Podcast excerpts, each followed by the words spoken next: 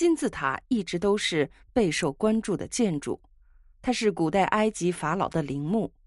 一些研究秘传的学者认为，坐落在埃及等地的每一座金字塔都可能是一个巨大的文化和能量聚集地，以传授宗教的奥妙、接受宗教的考验、实践宗教的课程。一种说法是，聚集在金字塔里的能量巨大无比，它可以影响到四周地域的气候变化。另一种说法是。最后一批离开埃及的文明人，为防范后人破坏他们的创造物，就利用金字塔的能量摧毁奥普洛斯金字塔周围的一切，使之成为一片茫茫的沙漠。一些科学家研究发现，金字塔内部会形成强大的磁场，把铁屑散布在模型周围做实验，证实了这一磁场的存在。铁屑被构成了一条条不寻常的奇妙曲线。那么，这一磁场是如何形成的呢？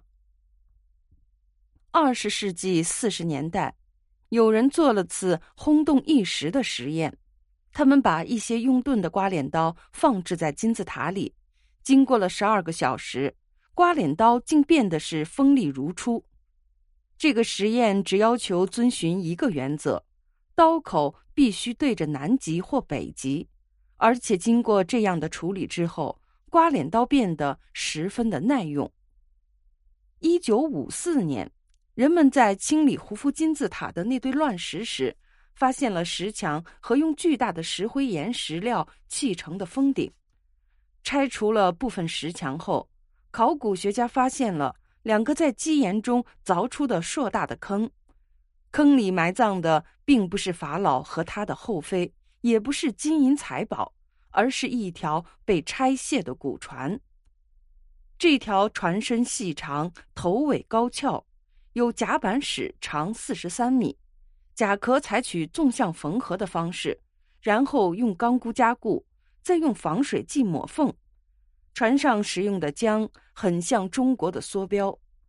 那么这条古船当时到底有什么用途呢？在继续挖掘大坑后，考古学家们又发现了一条三轨帆船，同上一条古船是极其的相似。多数学者认为它们都是灵船。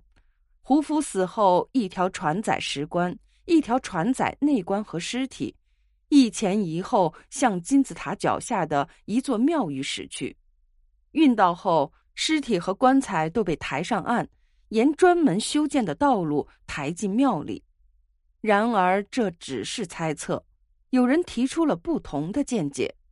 在胡夫时代，尼罗河平原上河流纵横，船是一种极其重要的交通工具。